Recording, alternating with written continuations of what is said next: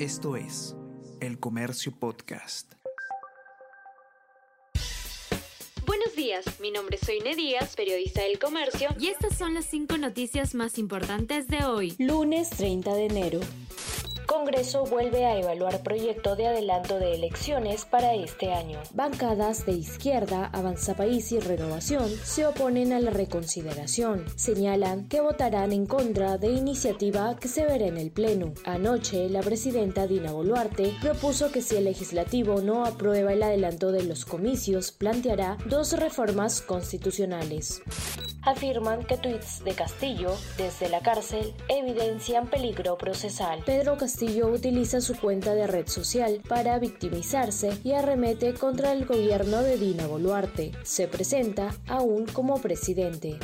Gobernadores y alcaldes del sur no usaron 5.247 millones de soles en proyectos. Ocho regiones actualmente afectadas por una alta conflictividad social dejaron de invertir casi tres soles de cada 10 soles recibidos para obras. Arequipa y Cusco representan el 53% de los fondos descartados el año anterior.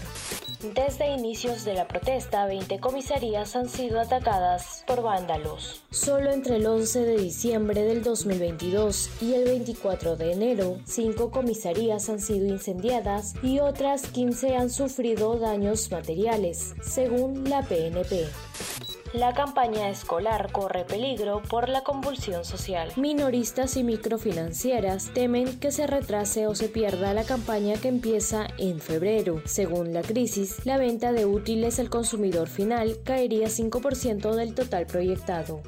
Esto es El Comercio Podcast.